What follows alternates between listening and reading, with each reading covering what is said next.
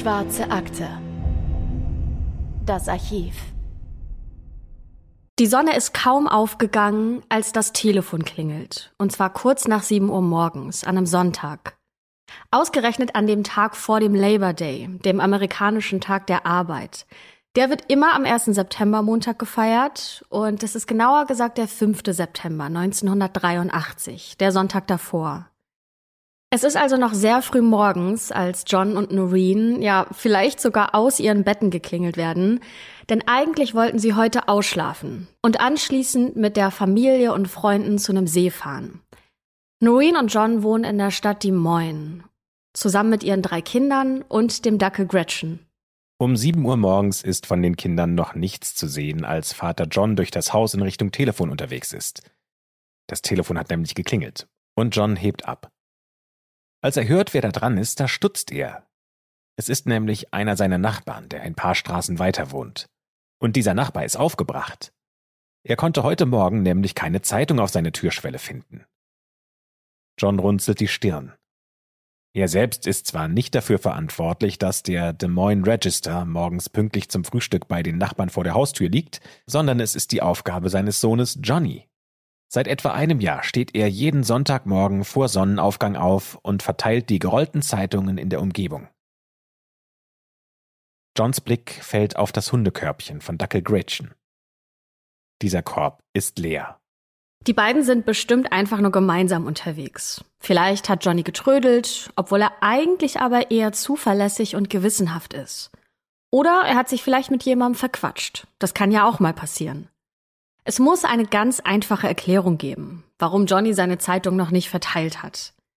John sagt seiner Frau Noreen Bescheid, greift sich die Autoschlüssel und geht zum Wagen. Draußen ist die Sonne gerade aufgegangen und es scheint ein sehr warmer Septembertag zu werden. John fährt die Sackgasse hinunter, in der das Haus seiner Familie steht, und biegt nach rechts in Richtung der Kirche ab. Dort startet sein Sohn Johnny sonntags normalerweise seine Zeitungsroute, aber er kann niemanden sehen auch vor den Häusern seiner Nachbarn ist noch niemand unterwegs, aber es ist ja auch noch sehr früh am Morgen. John biegt an der nächsten Straße links ab und fährt an einer weiteren Abzweigung vorbei auf eine Kreuzung zu. Dort steht ein rotes Stoppschild und John bremst abrupt ab. Aber nicht wegen des Stoppschilds, sondern weil er einen kleinen roten Holzwagen entdeckt hat, der ein paar Meter neben dem Verkehrsschild steht. Ein rechteckiger roter Bollerwagen mit schwarzen Gummirädern und schwarzem Griff. Er ist prall gefüllt mit gerollten Zeitungen. Auf den Zeitungen stehen Schlagzeilen wie Landwirtschaftsministerium fokussiert sich wieder auf Landwirte, Videorekorder lassen Zuschauer die Uhr schlagen, Spark TV Boom oder auch China bietet Abkommen mit der Sowjetunion an. Und John weiß sofort, dass dieser Wagen seinem Sohn Johnny gehört denn hinten auf dem Wagen steht mit schwarzer Farbe der Nachname der Familie gedruckt. John steigt aus dem Auto aus und geht auf den Bollerwagen zu. Johnnys Wagen steht einsam und verlassen in der Nähe des Stoppschilds, aber von Johnny gibt es keine Spur. Und damit herzlich willkommen zu einer neuen Folge der Schwarzen Akte, wie immer mit Anne Lugmann und natürlich auch wie immer mit Christopher Bücklein. Hallo, schön, dass ihr wieder mit dabei seid. Und bevor uns der heutige Fall 40 Jahre zurück in die Vergangenheit führt, würden wir uns natürlich total freuen, wenn ihr dieser Folge oder auch anderen oder vielleicht gleich dem ganzen Podcast, wenn er euch gefällt, einen Daumen nach oben gebt. Darüber würden wir uns sehr freuen. Aber jetzt widmen wir uns diesem Fall und gehen zurück in die USA, genauer gesagt in den Bundesstaat Iowa im mittleren Westen. Wir haben ja vorhin schon gesagt, dass Noreen und John in der Stadt Des Moines wohnen. Das ist nicht nur die Hauptstadt von Iowa, sondern auch die größte Stadt des Staates. Damals hatte sie so um die 190.000 Einwohnerinnen und Einwohner und der heutige Fall ist aus dem Jahr 1982. Der handelt von einer großen Suche von verzweifelten Eltern, dem FBI und dieser Fall hat auch die Art und Weise, wie die Polizei heute arbeitet, grundlegend verändert. Johnnys Verschwinden ist mittlerweile eine richtige Legende geworden, die im Internet und in Foren ein richtiges Eigenleben entwickelt hat. Professionelle, private und Hobbydetektive haben in dem Fall mitermittelt und die Verschwörungstheorien rund um die Vorkommnisse an jenem 5. September, die sind so vielfältig, dass wir eigentlich gleich mehrere Folgen lang darüber sprechen könnten. Deswegen haben wir heute keinen Anspruch auf Vollständigkeit, einfach weil das so viel Material ist. Und an dieser Stelle auch noch eine kurze Warnung, denn heute geht es um Gewalt um Kindesmissbrauch und Verschwörungserzählungen. Wenn ihr euch damit also nicht wohlfühlt, dann hört euch die Folge bitte gemeinsam mit einer vertrauten Person oder ja, gar nicht an. Jetzt geht's aber zurück zu dem roten Bollerwagen von Johnny, den sein Vater an jenem Sonntag, dem 5. September, nur wenige Blocks entfernt von seinem Zuhause gefunden hat. Ihr habt's wahrscheinlich schon gemerkt, wir reden in dieser Folge einmal von John und einmal von Johnny. Die beiden sind Vater und Sohn. Und Johnny wurde natürlich nach seinem Vater benannt und heißt eigentlich John David. Er ist am 12. November 1969 geboren und ist zu dem Zeitpunkt, in dem diese Folge spielt, also zwölf Jahre alt. Aber in zwei Monaten hätte er Geburtstag und würde dann 13 werden. Für einen Jungen in seinem Alter ist Johnny ziemlich groß, etwa 1,77 Meter. Er hat hellbraune Wuschelhaare, braune Augen und Sommersprossen. Zwischen seinen Vorderzähnen lugt eine kleine Lücke hervor, auf seiner linken Wange ist ein Muttermal und auf seiner Zunge hat er eine Narbe in Form eines Halbmonds. Die hat er bekommen, als er mal aus einem Baumhaus gefallen ist und sich dort aus Versehen auf die Zunge gebissen hat. Johnny geht in die siebte Klasse der Indian Hills Junior High School. Er spielt Football und macht Taekwondo. Seine Mitschüler mögen ihn, erzählen seine Eltern in Interviews. Er ist ein zuverlässiger Junge, der gerne draußen unterwegs ist und ein gutes Herz hat. Das zeigt sich unter anderem an folgendem Beispiel. Johnnys Eltern erzählen, dass wenn jemand Geburtstag hat, dann würde ihr Sohn sein letztes Geld zusammenkratzen, um ein passendes Geschenk zu finden. Mutter Noreen kommt ebenfalls aus Iowa. Sie ist hier geboren und aufgewachsen. Sie hat sehr früh geheiratet, hat aber ihren ersten Mann an Krebs verloren und hat ihre zwei Kinder, ein Jungen und ein Mädchen alleine großgezogen. Ein paar Jahre später hat sie John kennengelernt durch gemeinsame Freunde. Sie haben sich verliebt, haben geheiratet und ein Kind bekommen. Und dieses Kind ist Johnny. Er ist also das jüngste von insgesamt drei Kindern der Familie. Seit fast einem Jahr schon hat Johnny Sonntagmorgens die gleiche Routine, nämlich sehr früh aufstehen, so kurz vor 6 Uhr aus dem Haus gehen und mit dem Bollerwagen dann zum Treffpunkt an der Kirche um die Ecke laufen wo er und die anderen Jungs dann Zeitungen abholen, um sie austragen zu können. Johnny hat damit angefangen, weil er sich Geld für ein Dirtbike, also ein Geländemotorrad, verdienen wollte. Denn mit so einem gelben Yamaha-Bike fahren er und sein älterer Bruder gerne in der Gegend rum. Und ja, wir haben im Internet Kommentare gefunden, die behaupten, dass solche Motorräder selbst von Dreijährigen schon gefahren werden können. Dann aber mit Stützrädern. Aber Johnny braucht sowas natürlich nicht. Und sein älterer Bruder klopft am Morgen des 5. September 1982 bei seinem kleinen Bruder an die Tür, weil er sicher gehen möchte, dass der schon wach ist. Als der zwölfjährige Johnny ihm antwortet, geht der große Bruder gegen halb sechs morgens aus dem Haus zur Arbeit und kurz darauf verlässt dann auch Johnny das Haus. Und als nächstes passiert dann das, was wir erzählt haben, nämlich wütende Nachbarn rufen bei Noreen und John an. Die Zeitungen sind nicht angekommen, die Johnny ausliefern sollte. Dann findet John den verlassenen Bollerwagen des Jungen nur ein paar Blocks entfernt und fährt direkt zurück zu seiner Frau, die sofort die Polizei verständigt. Dann macht sich John wieder auf den Weg zurück nach draußen und verteilt die Zeitungen aus dem Bollerwagen. Das macht er in aller Ruhe, denn zu dem Zeitpunkt jetzt gibt's ja noch keinen Grund zur Panik, oder? Johnny könnte ja bei Freunden sein, vielleicht ist er irgendwo in einem der Nachbarhäuser. Aber es ist schon irgendwie komisch, dass Johnny die Zeitungen nicht ausgetragen hat denn normalerweise übernimmt er diese Aufgabe total zuverlässig. Es gibt übrigens auch ein Foto von Johnny, das ihr euch anschauen könnt. Er trägt ein schwarzes T-Shirt, eine blaue Jeans und Turnschuhe. Und dieses Foto wurde im Dunkeln aufgenommen, genauer gesagt auf dem Weg zu seiner Zeitungsroute. Er trägt eine gelbe große Zeitungstasche um die Schultern und so ähnlich wird er auch ausgesehen haben, als er an jenem 5. September losgelaufen ist. Aber auch die gelbe Tasche ist verschwunden und ebenso der kleine schwarzbraune Dackel Gretchen, der am allerliebsten nämlich in dieser gelben Tasche sitzt, der ist ebenfalls nicht auffindbar. Zumindest bis Vater John von der Zeitungsroute zurück nach Hause kommt. Es sind ungefähr um die 45 Minuten vergangen und kurz nachdem er wieder bei seiner Frau Noreen ist, kommt ein Polizeiwagen bei ihnen zu Hause an. Es hat also echt einige Zeit, eben diese 45 Minuten, gebraucht, bis die Polizisten bei der Familie vorfahren. Und warum sie sich so viel Zeit gelassen haben, das ja, wissen wir leider nicht. Aber nicht nur die Polizei ist jetzt da, auch Dacke Gretchen ist wieder aufgetaucht. Die ist ganz alleine zurückgekommen und das ist allerdings kein gutes Zeichen. Ab diesem Punkt übernimmt die Polizei. Im offiziellen Bericht steht, dass Johnny nach seinem Bruder das Haus verlassen hat. Gegen 5.45 Uhr. Ein Nachbar will gehört haben, dass ein Bollerwagen gegen 5.50 Uhr durch seinen Hinterhof gezogen wurde. Und das klingt plausibel. Denn offenbar war es normal für Johnny, dass er durch die Gärten der Nachbarschaft Abkürzungen genommen hat, bis er zu der Straße gekommen ist, an der er die Zeitungen einsammeln muss. Wir haben auch eine Karte gefunden, auf der das ziemlich gut zu sehen ist.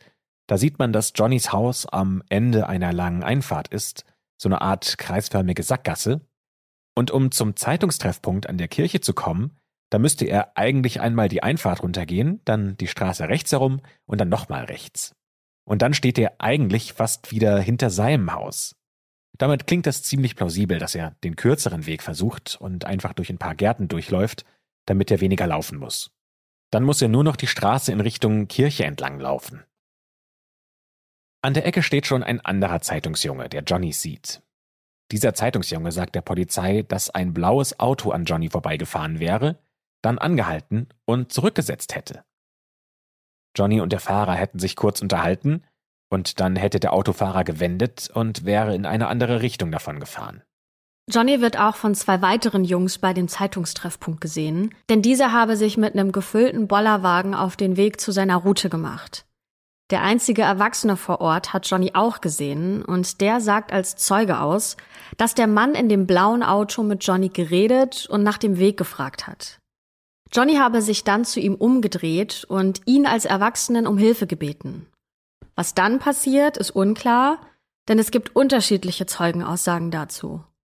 Einige sagen, dass ein Mann Johnny die Straße hinunter und um eine Ecke gefolgt sei und ihn dann mitgenommen habe, und wiederum ein anderer Nachbar, der nahe dieses Stoppschilds wohnt, wo Johnnys Bollerwagen ja gefunden wurde, der sagt, dass er eine Autotür gehört hätte und dann quietschende Reifen.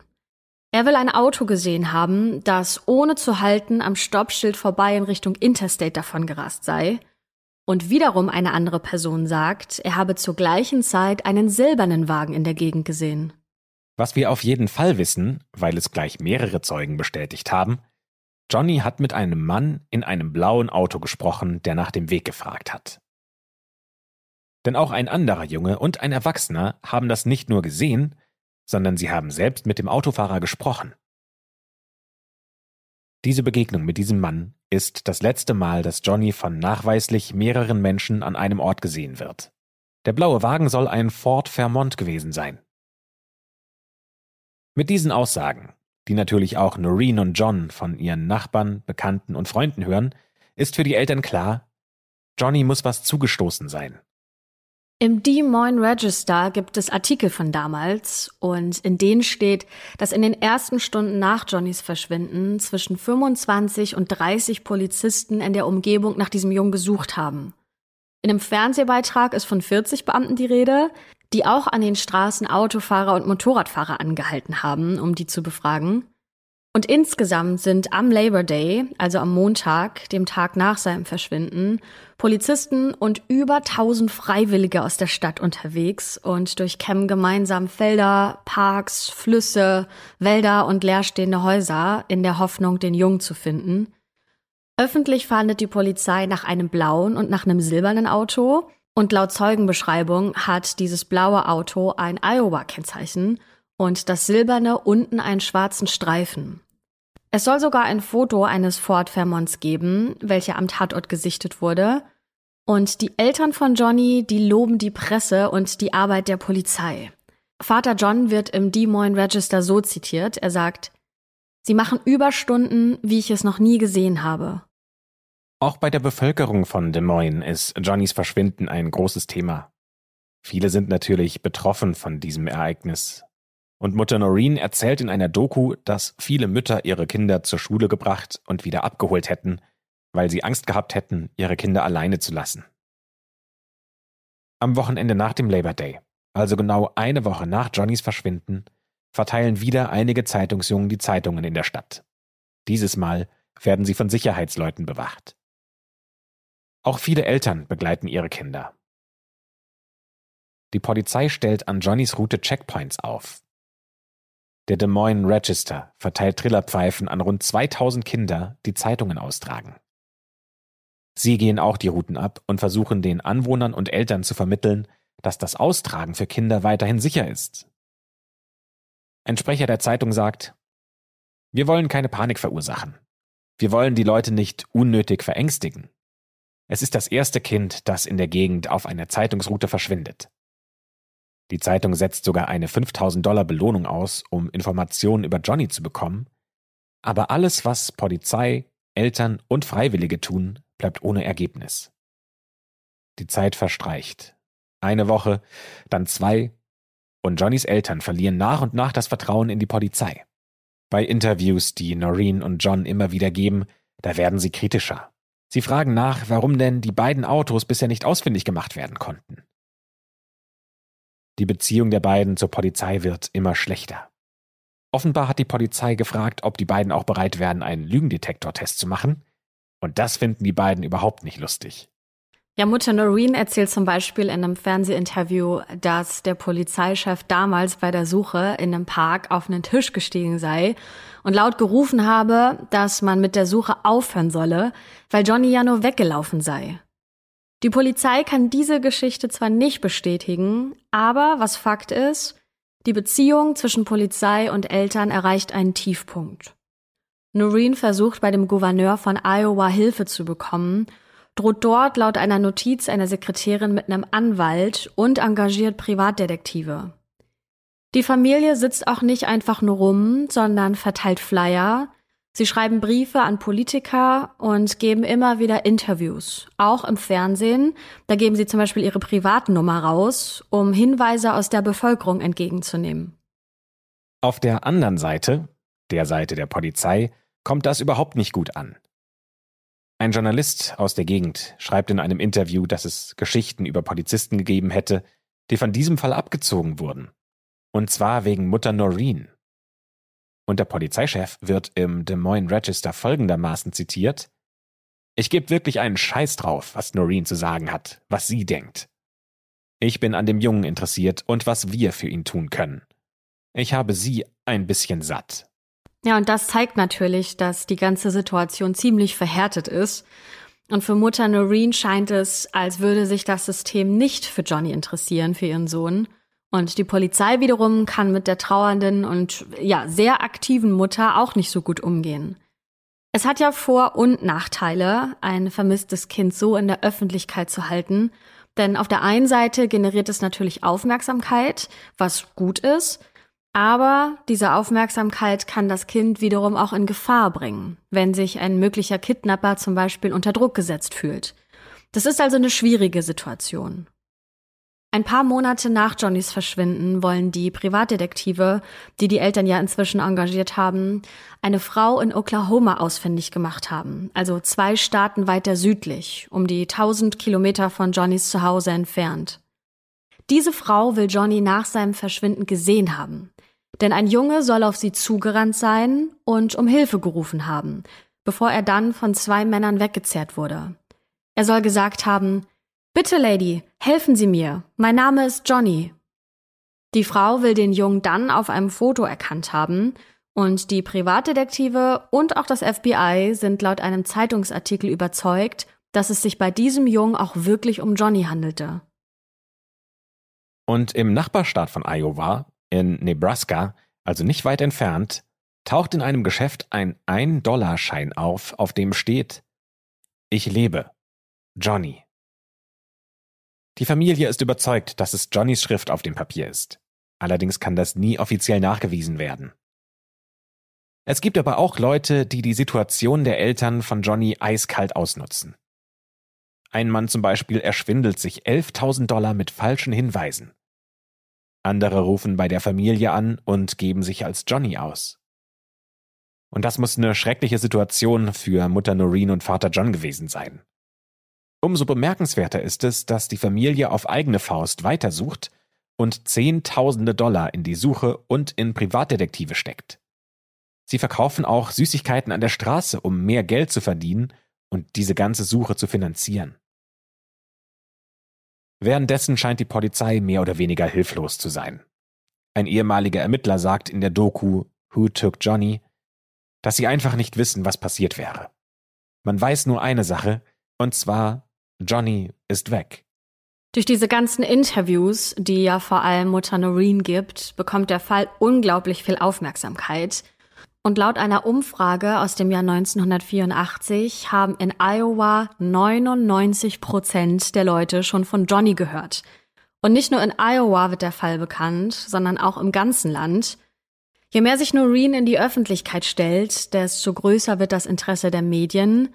Und die Eltern gründen noch dazu eine Stiftung im Namen von Johnny. Sie besuchen Schulen und sprechen auf Seminaren.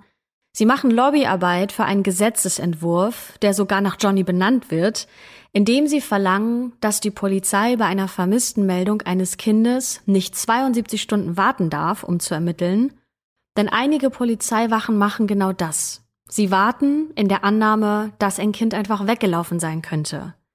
Dieses Gesetz, das Johnnys Eltern fordern, würde das unterbinden, denn dann müsste die Polizei sofort ermitteln. Zur kleinen Einordnung, in den 80er Jahren gibt es noch keine Hotlines, keine Einsatzteams, die geschult sind und sofort eingreifen, wenn ein Kind verschwindet. Es gibt keine DNA-Daten und kein zentrales Informationssystem, wie zum Beispiel den Amber Alert, den es ja heute in den USA gibt, also ein System zur Verbreitung von Vermisstenmeldungen von Kindern. Amerika bekommt das Problem von verschwundenen Kindern gerade erst mit, aber das hat auch andere Folgen, wie der Historiker Paul Renfro in seinem Buch Stranger Danger schreibt. Damals entsteht in den USA nämlich eine regelrechte sogenannte moralische Panik. Natürlich gab es auch schon vorher vermisste Kinder in den USA, aber erst in den 80er Jahren werden diese Nachrichten durch die Medien richtig groß. Eine Umfrage der NBC aus dem Jahr 1987 ergibt, dass 76 Prozent der befragten Kinder große Angst vor einer Entführung hätten. Das zeigt auch, wie präsent ein vermisstes Kind in der Gesellschaft damals war.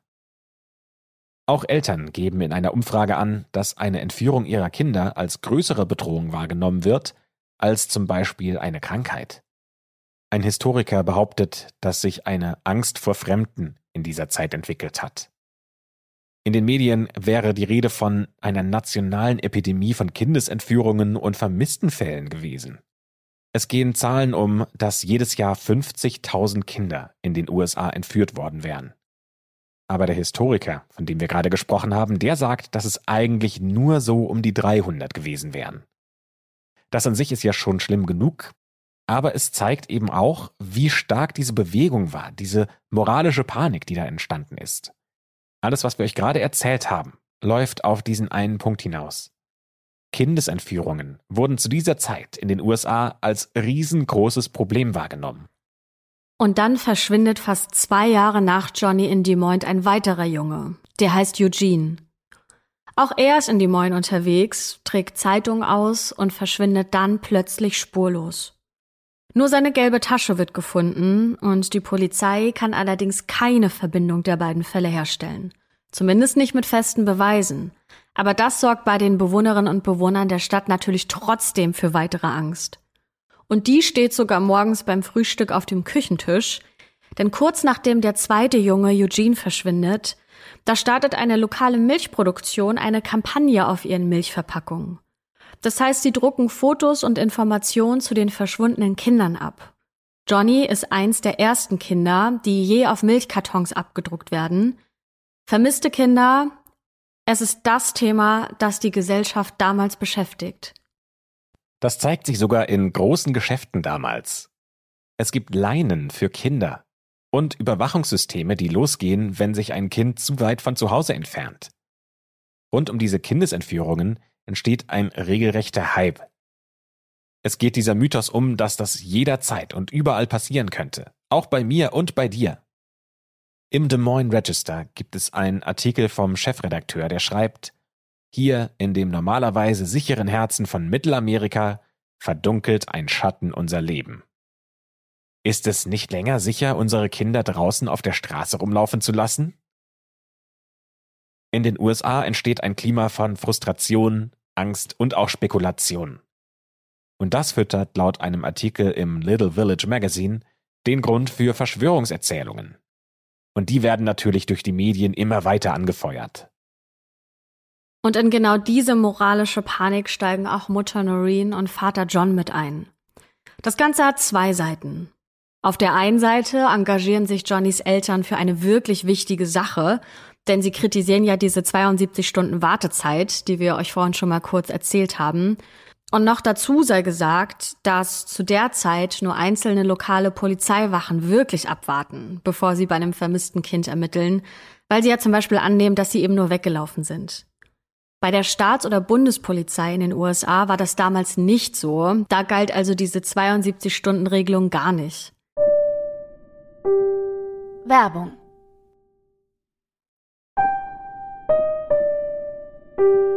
Werbung Ende. Ab hier verschwimmen die Grenzen zwischen Realität und, nennen wir sie jetzt mal Fake News. Denn der Historiker Renfro zitiert Noreen in seinem Buch, wie die Mutter sich darüber aufregt, dass Polizisten bei einem vermissten Kind 72 Stunden warten würden, bevor sie was täten. Aber wenn zum Beispiel ein Stück Metall verschwindet, alle sofort aufspringen würden. Tatsache sei aber, so der Historiker, dass das nur wenige lokale Polizisten so machen würden. Was an sich ja aber schon schlimm genug ist. Und deswegen ist es auch wirklich wichtig, dass Johnnys Eltern sich dafür eingesetzt haben, dass das generell nicht mehr passieren darf. Dieses Johnny-Gesetz, für das sie sich so eingesetzt haben, das tritt 1984 in Iowa auch tatsächlich in Kraft. Und das ist ein wirklich riesiger Erfolg, nur zwei Jahre nach Johnnys Verschwinden. Dennoch spielt das eben genau in diese moralische Panik der Zeit mit rein. Es werden von der Bewegung, von der jetzt auch Noreen und John Teil sind, immer striktere Gesetze verlangt. Es gibt sogar Kampagnen, die fordern, dass von jedem Kind Fingerabdrücke genommen werden sollen. Das hat auch den Effekt, dass viele Kinder noch mehr Angst haben als eh schon. 1983 werden 500 Kinder in Des Moines befragt. Und die sagen, dass sie alle Angst haben. Angst vor der Zukunft und Angst vor dem Tod. 63 Prozent machen sich auch Sorgen um die Sicherheit in der Nachbarschaft. Und dass sich Kinder mit sowas beschäftigen, ist schon ziemlich krass. Noreen und John reisen in den 80er Jahren von einem Ort zum anderen und wollen andere Menschen darüber aufklären, dass das, was ihnen leider passiert ist, tatsächlich jederzeit und überall auch anderen Eltern passieren kann. Der Artikel im Little Village Magazine hat aufgearbeitet, welche Kontakte die Eltern von Johnny damals und heute geknüpft haben. Vater John erzählt demnach in einem Interview von 2018, dass ein Lehrer der Iowa State University ihn, aber besonders Noreen, geraten habe, die Geschichte von Johnny in jedem Fall und um jeden Preis in der Öffentlichkeit zu halten. Noreen selbst schreibt in ihrem eigenen Buch, das heißt Why Johnny Can't Come Home, dass dieser Mann sie auf den richtigen Kurs gebracht habe. Der forscht an der Universität über vermisste und ermordete Kinder und hat, so erzählt es Noreen, sie davon überzeugt, dass Johnny wahrscheinlich von einem Kinderpornoring entführt wurde. Er bringt Noreen auch bei, wie man Pressemitteilung schreibt und stellt ihr Kontakte zu Fernsehproduzenten her.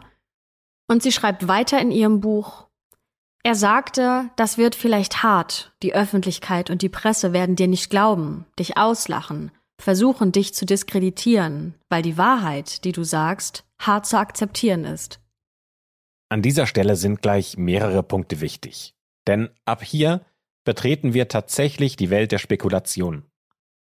In Johnnys Fall gibt es keine Beweise dafür, dass er missbraucht wurde. Es gibt keine Aussagen, die von der Polizei bestätigt wurden. Und natürlich ist es auch wichtig einzuordnen, dass Noreen und ihr Mann trauernde Eltern sind, die alles dafür tun würden, ihren Sohn zu finden. Klar, ihr Schicksal, das ist grauenvoll. Allerdings sind sie ja auch Teil dieser Bewegung der moralischen Panik. Und sie sind frustriert, sie haben Angst und auch sie kriegen alle Spekulationen mit, von denen wir vorhin gesprochen haben. Noreen kritisiert nicht nur die Polizeiarbeit und äh, da gibt es wahrscheinlich einige Punkte, die man kritisieren kann und muss, sondern sie kritisiert das gesamte politische System. Im August 1984 nimmt sie sogar an einer Anhörung des US-Senats teil, bei der über organisierte Kriminalität gesprochen wird. Sie hat dort über organisierte Pädophilie gesprochen und dass die eine mögliche Rolle bei der Entführung ihres Sohnes gespielt hätte. Dafür gibt's allerdings keine Beweise.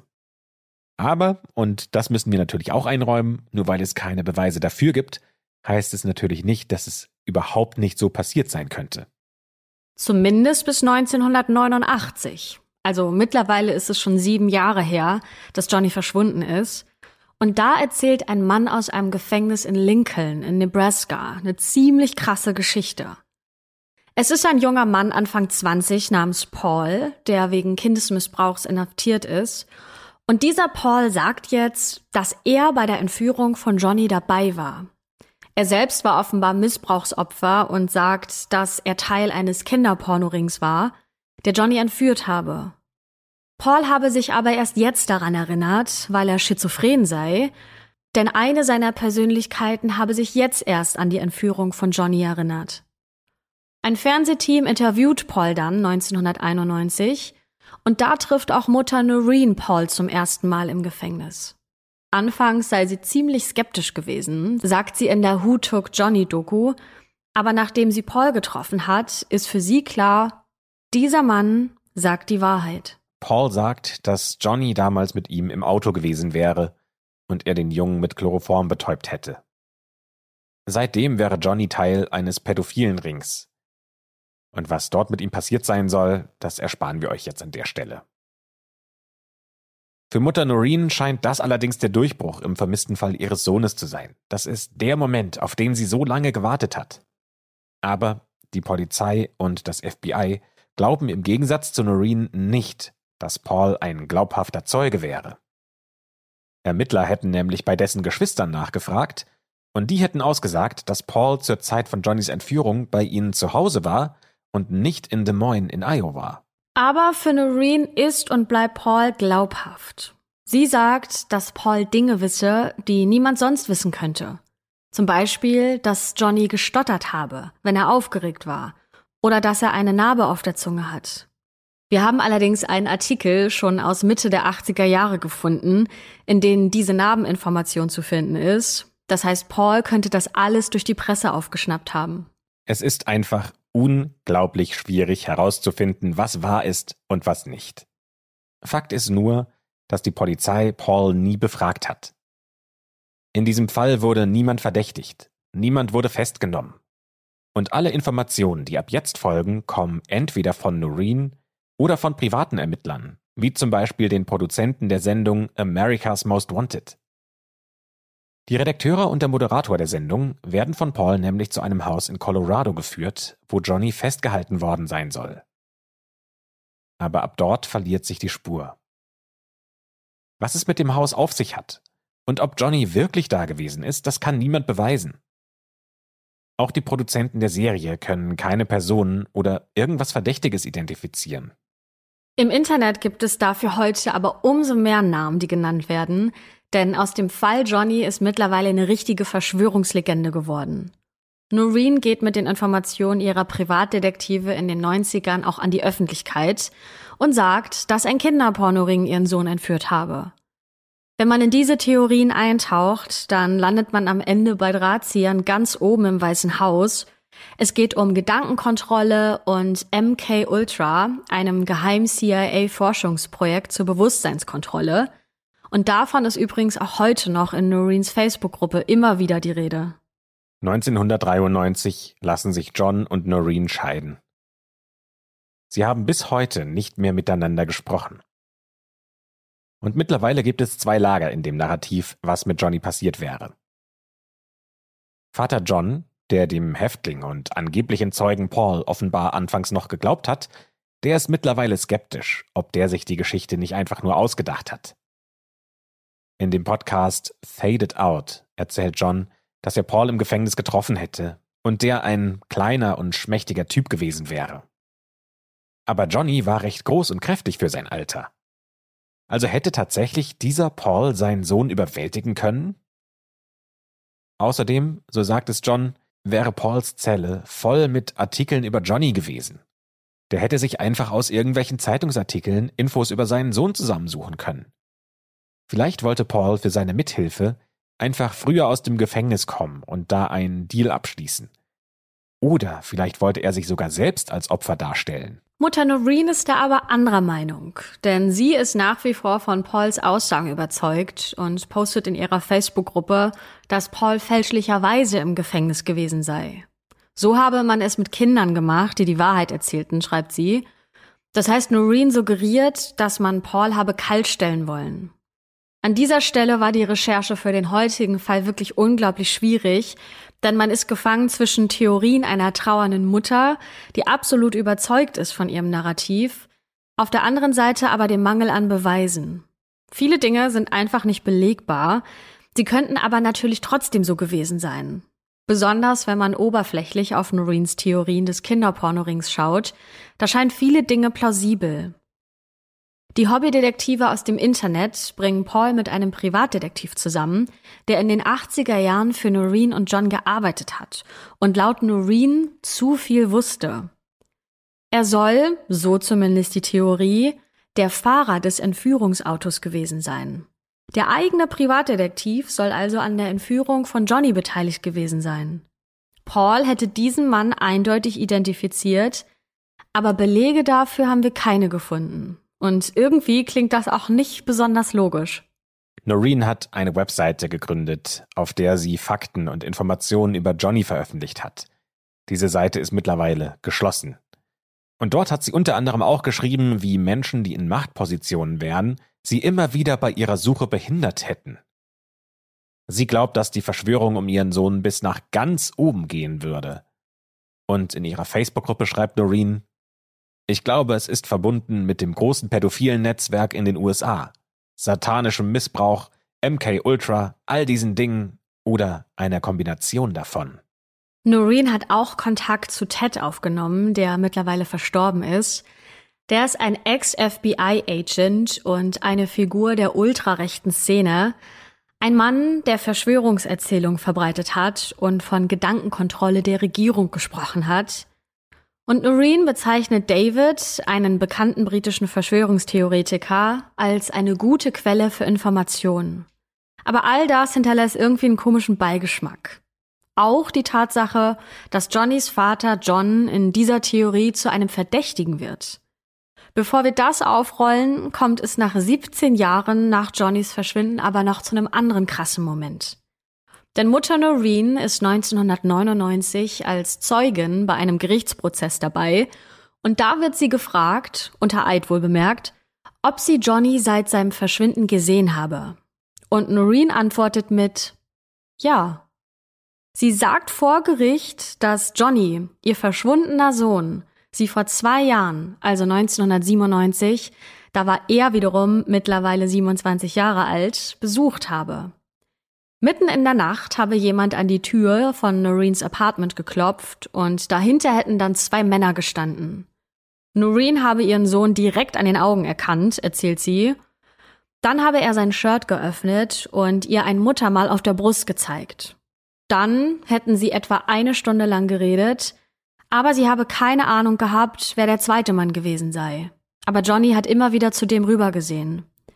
Noreen hatte den Eindruck, dass Johnny sich bei dem Mann irgendwie vergewissern wollte, ob er denn weitersprechen dürfe mit seiner Mutter.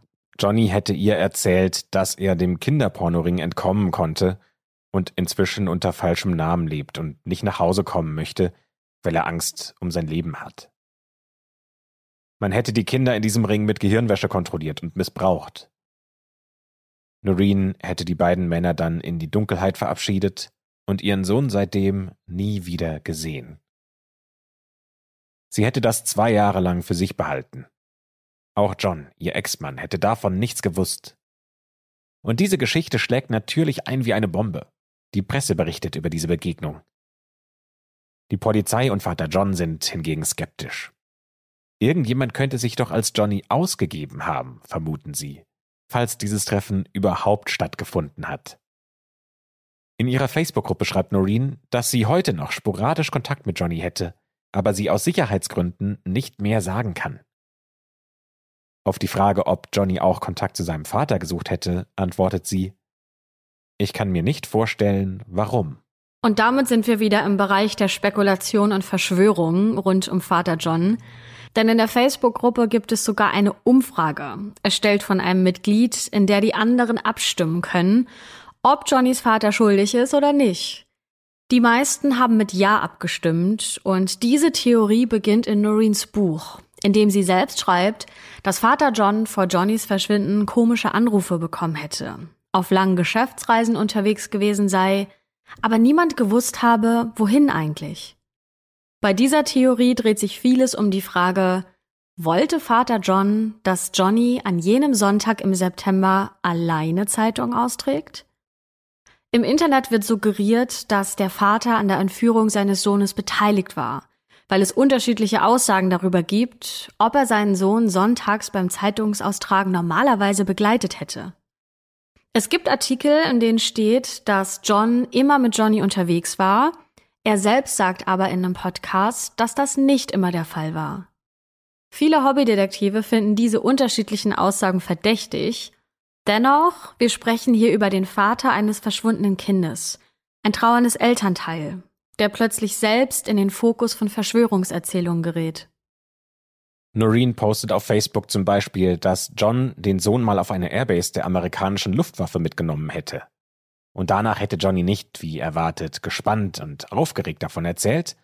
Noreen glaubt viel eher, dass an dieser Airbase eine Form von Gedankenkontrolle stattgefunden hätte. In einem anderen Post schreibt sie, dass John mit einer Noreen-Doppelgängerin damals im Gefängnis aufgetaucht wäre, um dort Paul zu treffen. Und davon gibt es sogar ein Foto in Noreens Buch, das allerdings irgendwie bearbeitet aussieht. Eine Hobbyermittlerin, Sarah DiMeo, hat die Frau auf dem Foto, die die angebliche Noreen Doppelgängerin sein soll, für ihren Podcast ausfindig gemacht und diese Frau stellt klar, dass das Foto tatsächlich bearbeitet wurde. Die Frau selbst hat nämlich gar nicht viel Ähnlichkeit mit Noreen und sie war damals eine Aushilfe für einen Anwalt vor Ort. Ja, und da zeigt sich, dass im Internet echt viele Verschwörungen und falsche Informationen kursieren. 2006 gibt es einen weiteren Vorfall, der durch die Presse geht, von dem wir euch aber auch noch kurz erzählen wollen. Noreen entdeckt auf der Treppe vor ihrer Haustür nämlich Fotos. Und auf diesen Fotos sind gefesselte und geknebelte Jungs zu sehen. Noreen ist überzeugt, dass einer der Jungs auf dem Foto ihr Sohn Johnny ist. Die Polizei analysiert die Fotos also und findet heraus, dass die Fotos aus Florida kommen. Denn ein Polizist erkennt diese Aufnahmen wieder Sie waren dort bei den anderen Ermittlungen aufgetaucht und zeigen Jungs der Gegend. Die Polizei nimmt an, dass jemand Noreen einen grausamen Streich spielen wollte. Noreen ist dennoch weiter überzeugt, dass die Polizisten einen Jungen auf den Bildern nicht identifizieren konnten. Und sie glaubt weiterhin, dass das Johnny ist.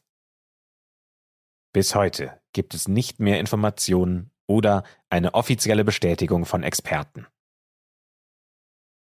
Im Internet hat dieser Fall mittlerweile ein Eigenleben entwickelt und ist immer noch sehr bekannt. Es gibt sehr viele Foren und vermissten Seiten über Johnny.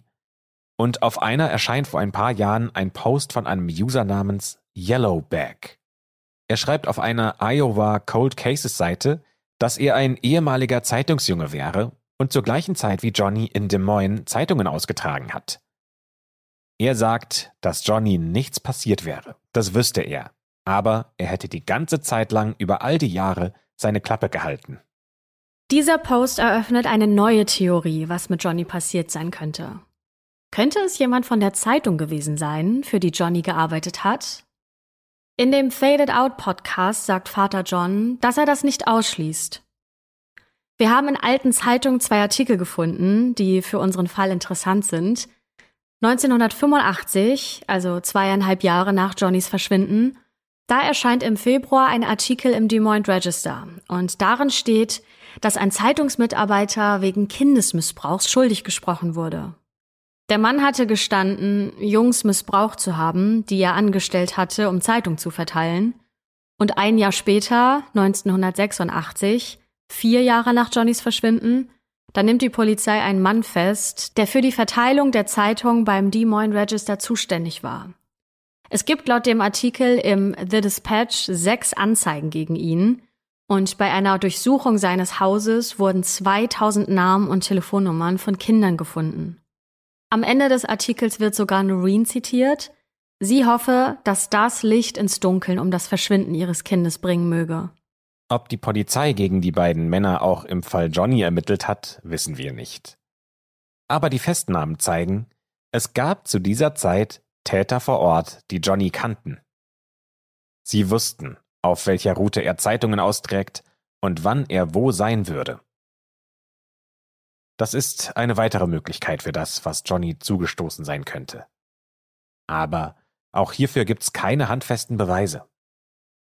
Und an dieser Stelle sei nochmal erwähnt, es gibt so viele Details, andere Theorien, Personen und Namen, die wir nicht genannt haben, weil es hier einfach den Rahmen sprengen würde. Das wird auch an den Fragen deutlich, die die Mitglieder in Noreens Facebook-Gruppe stellen. Fast 1700 Fragen hat Noreen schon beantwortet und jeden Tag werden es mehr. Noreen ist mittlerweile übrigens wieder verheiratet. Zumindest nach dem letzten Stand, den wir kennen, wohnt sie in Illinois auf einem Hausboot.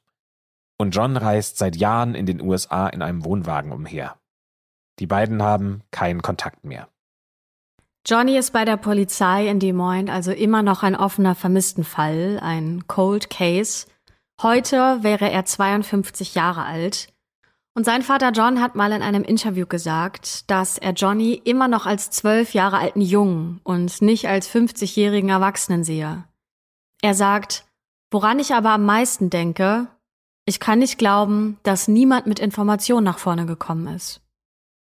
Dafür gibt es aber umso mehr Spekulationen und auch Fehlinformationen ein Kriminalprofiler hat in einem CNN-Interview mal über den Fall gesagt, dass das wirklich Schlimme sei, dass die arme Mutter ausgenutzt werden würde, wenn es eigentlich keine Hoffnung mehr gäbe.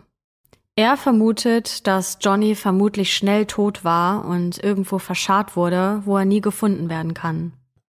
Johnnys Vater John bleibt dabei, dass er sagt, er weiß nicht, was passiert ist. In einem Podcast erzählt er, dass er hofft, dass sein Sohn nicht Opfer von Menschenhändlern geworden ist. Aber Mutter Noreen ist überzeugt, dass genau das passiert ist. Und dass sich Johnny auch nicht wieder von sich aus zu erkennen geben würde. Sie sagt, warum würde sich Johnny je zu erkennen geben wollen? Er würde auseinandergepflückt werden, wie ein Alien von einem anderen Planeten. Für die Menschen in Iowa, ganz besonders in Des Moines, ist Johnny immer noch ein Begriff, wenn sie auf der Straße angesprochen werden. Jeder kennt den Fall. In einem Video erzählt ein Passant, dass er wüsste, dass Johnny beim Zeitungsaustragen verschwunden ist. Ja, und wenn man den Fall zusammenfasst, dann ist das auch die einzige Information, die wirklich in diesem Fall gesichert ist. Der Historiker Renfro schreibt in seinem Buch, dass Fehlinformationen aus der unergründlichen Zerstörung und Unsicherheit wachsen während Eltern keine Ahnung haben, wo sie mit ihrem Verlust hin sollen. Die Schuld auf ein gesichtsloses Monster zu lenken, wie so einen Kinderpornoring oder einen religiösen Kult, so könnten sie ihre Communities, ihren Staat und ihre Region freisprechen. Bedeutet also, sie schreiben ihr Narrativ, wenn alles sinnlos erscheint. Auch die Podcasterin Sarah DeMeo hat das in einer ihrer Folgen gesagt. Vielleicht konnte Noreen ihren Sohn nicht schützen, aber das Narrativ über Johnny, das kann sie bestimmen. Was glaubt ihr, ist mit Johnny passiert? Sind diese Menschenhandeltheorien nur Spekulationen oder haben sie vielleicht doch einen wahren Kern? Werden wir jemals herausfinden können, was wirklich am 5. September 1982 mit Johnny passiert ist? An der Stelle vielen Dank an Johannes und Nai. Ihr habt uns vorgeschlagen, dass wir in der schwarzen Akte doch mal über diesen Fall sprechen sollen. Und wenn ihr auch von einem spannenden Fall gehört habt, über den wir mal sprechen können, dann schaut doch mal in die Podcast-Beschreibung, denn da steht, wie ihr uns am besten eure Vorschläge mitteilen könnt. Darüber würden wir uns auf jeden Fall freuen, weil wir dann ganz genau wissen, welche Art von Fall euch interessiert und ja, was ihr vielleicht nicht so gerne hören möchtet. Und was uns auch freuen würde, ist, wenn ihr nächste Woche Dienstag wieder mit dabei seid, wenn wir einen neuen Fall, eine neue Folge der Schwarzen Akte für euch haben. Bis dahin, wir freuen uns auf euch.